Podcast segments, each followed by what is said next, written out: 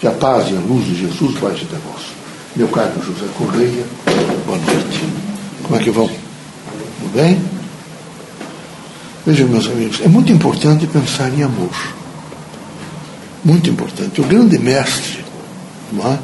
antes de deixar a terra, nas suas parábolas há uma muito importante.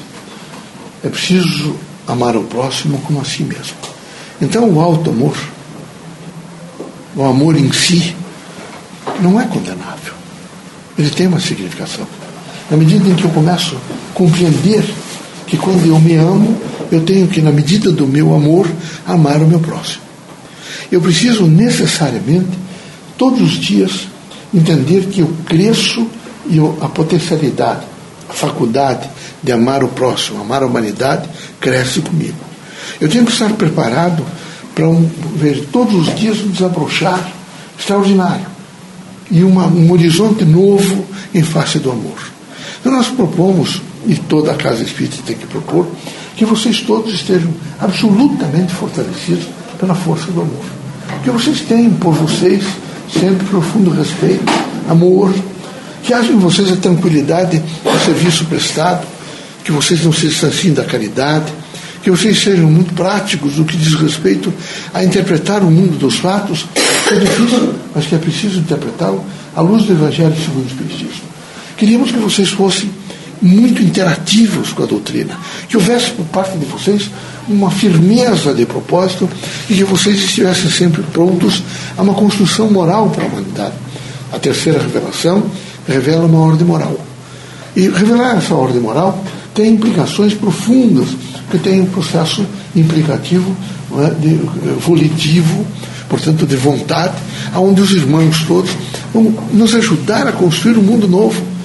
Todos os irmãos são lúcidos e devem estar sentindo nesse momento a crise política que envolve os países do mundo inteiro.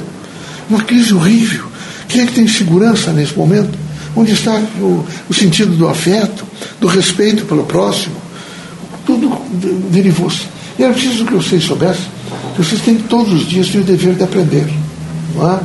Vocês imaginem, eh, procurem irmãos nossos como Benjamin Franklin né? e vejam os, os passos deste homem. Ele só teve dois anos de escola regular, mas fundou a universidade. Vejam que, que criatura fantástica, que espírito brilhante que vem à Terra pontualmente, que deixa um trabalho extraordinário. Até hoje ainda não foi decodificado toda, todo o seu trabalho, não foi entendido a grandeza das suas invenções. Então, aquelas pessoas que não fazem indagações a si mesmo, elas estão sempre cansadas e ficam é, indolentes, ficam fracas, não têm coragem para as coisas. E vocês que deveriam necessariamente dizer a vocês fazer um programa de vida. Eu sou uma pessoa que vou me construir todos os dias. Como eu vou me construir? Eu vou construir político, social, econômico, cultural, o moral, o ético. Eu vou me construir, eu tenho que me construir. Então, eu tendo isso escrito e olhando todos os dias, com toda certeza, eu vou me compor da melhor forma possível para um mundo novo. Que amanhã é um novo mundo. Amanhã é, é, recomeça diferente o mundo. Todas as manhãs recomeça diferente. O pensamento é diferente. Então nós precisamos, vocês todos, estar ativamente postos para um nível de alegria, de prazer, de satisfação, de paz, né? de integração com as outras pessoas. Quem é feliz não é? quando não se ama? Só há felicidade através do amor. Só há felicidade quando o indivíduo tem convicção de que ele é capaz de se preocupar com outra pessoa. Vejam quantas vezes você chegar em casa, quem sabe a mãe ganhou um fruto, trouxeram algumas coisas boas, doce, alguém trouxe, a avó, um parente, e ela dividiu para vocês. Já está até dormindo, sabe, mas deixou um pouco para vocês. É? Porque o amor divide. O amor é uma força que divide. É uma força que quer que a pessoa, o ser, a coisa que, que se ama, é, participe e tenha alegria. Era preciso ter isso. Essa dimensão de amor, ela, ela vai, a cada dia que passa, se estendendo. E ela tem que se estender mais. Nós temos que fazer das casas espíritas um grande centro de excelência onde as pessoas aprendam a amar. E, e tem que reaprender, porque o processo materialista é tão forte e tão mulativo, e tão posto de cima para baixo. Não deixa vocês crescerem de dentro para fora. Não permite que vocês olhem, por exemplo. Por isso vocês estão tão agressivos com as pessoas. Vocês acreditam, às vezes vocês dizem, não, não é? As pessoas que vêm aqui chorar ali na fila e dizem para mim, estou desesperado, são casais, por exemplo, de homossexuais, a, a moça, duas moças junto, três ou quatro médicas, médicas, colegas nossas, vieram aqui, desesperadas, ameaçadas, os meninos ameaçados. Mas não é um problema da, da, da, da homofobia, o problema é que vocês não aceitam o ser humano. Não aceito. Vocês têm dificuldade de aceitar. Então, quem tem dificuldade de aceitar, qualquer variável que o ser humano apresenta, que vocês acham que não, que para vocês não, vocês começam a agredir. E começam imediatamente a destruir as pessoas. Porque vocês não têm a força do amor. Os espíritas não devem, de maneira nenhuma, desqualificar a outra pessoa. É preciso que vocês tenham uma força construtiva imensa, regida não é? e sustentada e evoluída pelo amor. Quando nós pensamos no amor, nós pensamos em renovação. Quando nós pensamos no amor, nós pensamos na vida. Quando nós pensamos no amor, nós pensamos também no exercício de fé permanente. Que a fé, vejo, é realmente uma extensão do amor.